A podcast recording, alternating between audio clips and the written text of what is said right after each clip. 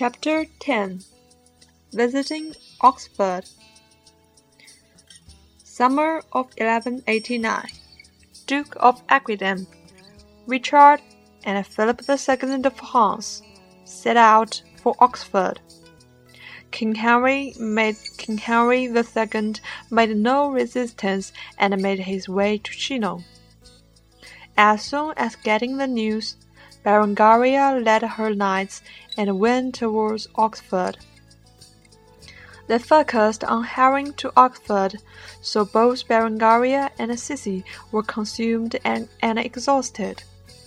But when they arrived at Oxford, Richard had already gone to Chinon to reconcile with his father. Count Philip of Flanders, who had saved Richard's life twice, had his company. Arthur was much surprised to see their coming, and graciously and graciously arranged accommodation, accommodations for them. Learning their coming, Duke William de Longchamp paid a visit to them expressly. It is very kind for your princess to visit Oxford at this special period. Duke William de Longchamp was almost snowy haired.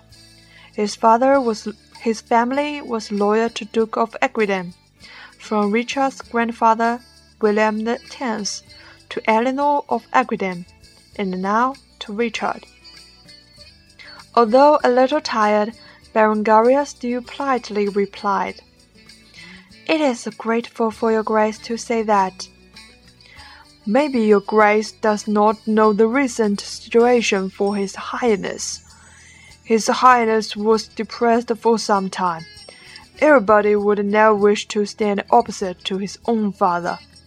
If King Henry had not acquired the idea of succeeding to Princess John, Duke would have not to take this step. Berengaria nodded. I absolutely understand him, and I believe Holy Father will certainly forgive him. He was just urged to save Holy Land and his people. I hope your grace have a good rest before our new king coming back. Everything is at your service. After finishing conversation with Berengaria, Duke seemed to have noticed Sissy's existence, and surprisingly said, Oh, this should be the new Princess of Navarre.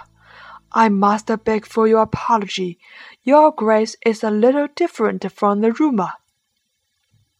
Sissy calmly and smilingly received hand kissing. Considering how bad did Arthur discredit her, her name must be very much notorious. I, I really appreciate I really appreciate your warm welcome. I believe any honorable gentleman like you, Grace, would not believe those rumors about me. Entering the comfortable chamber arranged for them, Sissy would like to directly sink into bed. It was torturing for a white collar like her to ride for half a month. She felt her body was nearly clapped into pieces.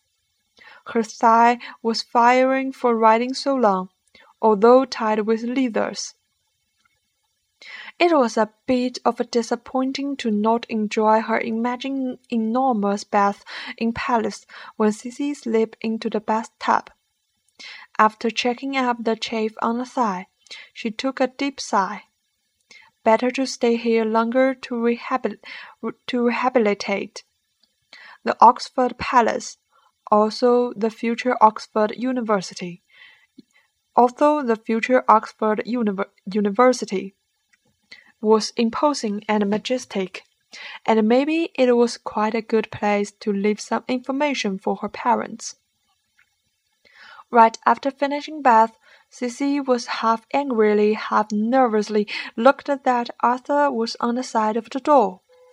She hurriedly and secretly wrapped herself with bath towel more tightly. The maid had no intention to drive him away, and on the contrary, she presented a salute and, left after his wave.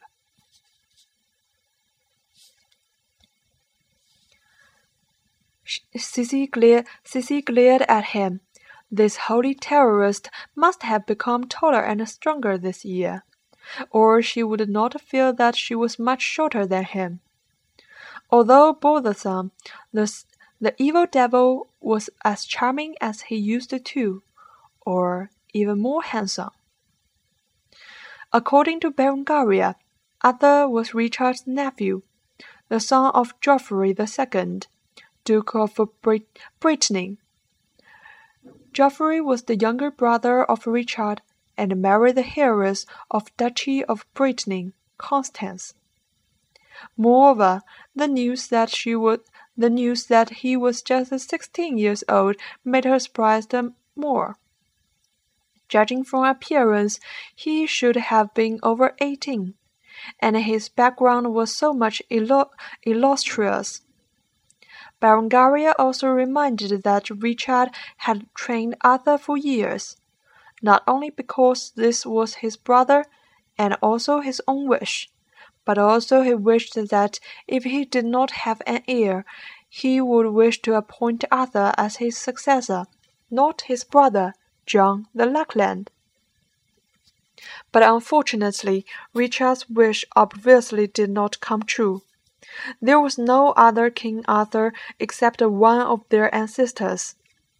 It was John that came to throne after Richard, and Philip took the and, Philip, and Philip took the chance regaining the territory of Count of Anjou, Duchy of Aquitaine, and Duchy of Normandy, which used to be loyal to England.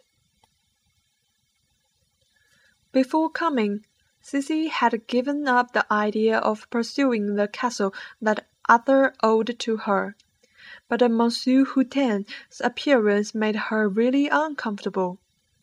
What are you doing here? Arthur unaffectedly came in and sat on a chair, disdainfully smiled.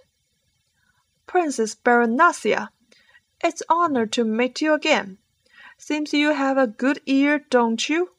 At least you don't seem like a little boy, but still as short as a, as a dwarf. It's amazing you have cheated not only Princess Berengaria but the King of Navarre. Could you please tell me your secret of cheating of cheating at king, Mademoiselle Flauteur? As the case stands, I tell them the same facts I tell you. Sissy grabbed the towel, preventing herself from turning angry. The devil was devil. Never expected him to speak comfortable words. Dwarf? How dare he say that? Even dwarf has her own dignity. Have you ever learned to respect others? Arthur had become black in his face. He approached her and suddenly grabbed her chin between his thumb and forefinger. What a sharp mouth, huh? I learned adequate will. Don't let me catch you tripping. I'm not as warm-hearted as her princess. Her skin felt like the superfine silk from East. His thumb couldn't help gently stroking that, de that delicate texture. Almost at once, realizing what he was doing, he, re he released her and shook his hand, which seemed to get rid of something unclean. She, he did not figure out whether he had such feeling, and he decided that he had better leave, his, leave this witch right now. Sissy glared at his back, considering whether to give him a kick but thinking twice, she decided that she needed a good rest rather than revenge. But Arthur turned back at the door and sneered at her. You are absolutely safe even you wear nothing. I will never bother to hug such a bony figure. Go out and hug your cow, you brat! Sissy fiercely grabbed a pillow nearby and threw at him. Because of the absence of future king, dinner was dinner was served in everyone's room. Although Sissy was still in the dream, Berengaria got her up. Here is here is the Oxford Palace, not our castle. Many are witnessing. Sissy understandably nodded. Berengaria wished to leave a good impression to her future subjects, especially to her future mother-in-law, the Queen Eleanor. Although the Queen was in Chinon also, there must be some lines in court. Maybe all their activities were reported to Queen herself. Right before dinner, some ghost was just hunting around them. Arthur, the ghost, came and even told the footman, Bring my dinner here. I would like to introduce this beautiful place to two honorable princes during dinner time. Sissy was extremely unhappy to stay with him. Just a childish kid.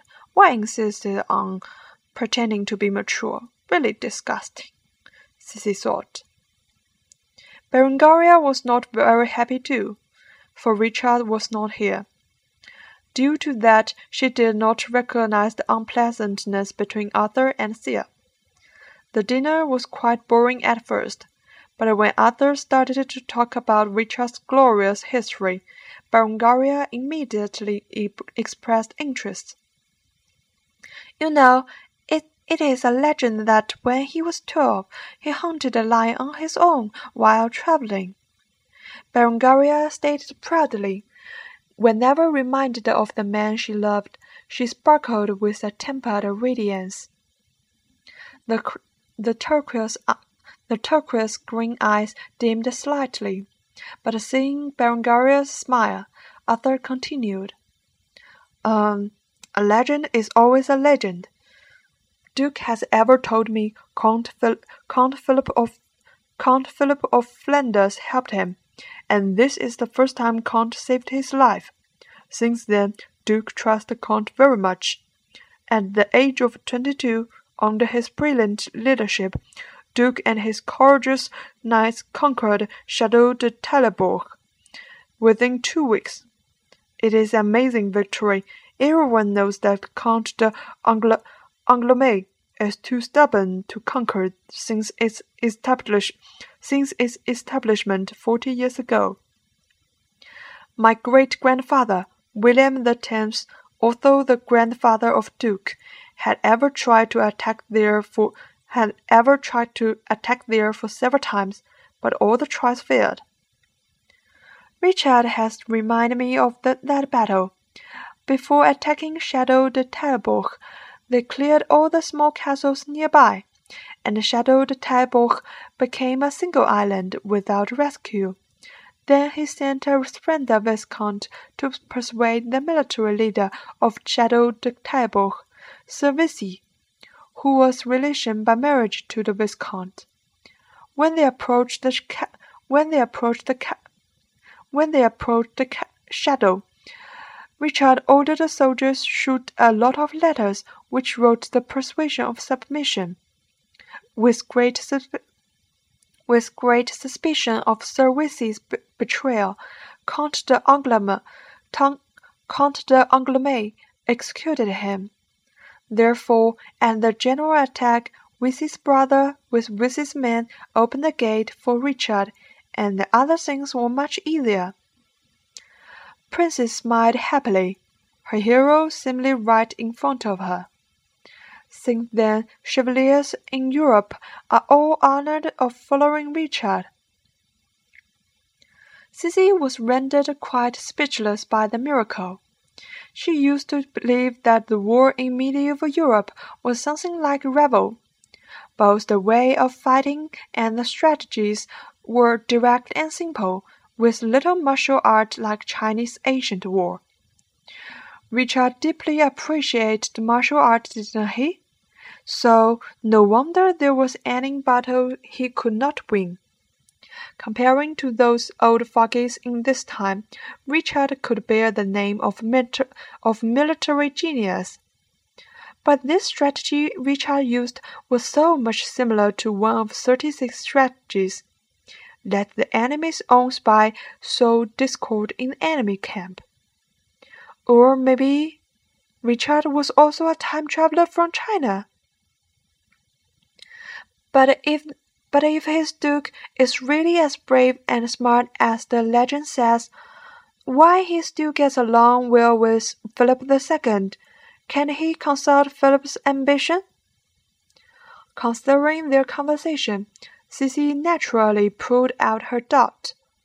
But just after her question, the atmosphere suddenly fell into mysterious silence.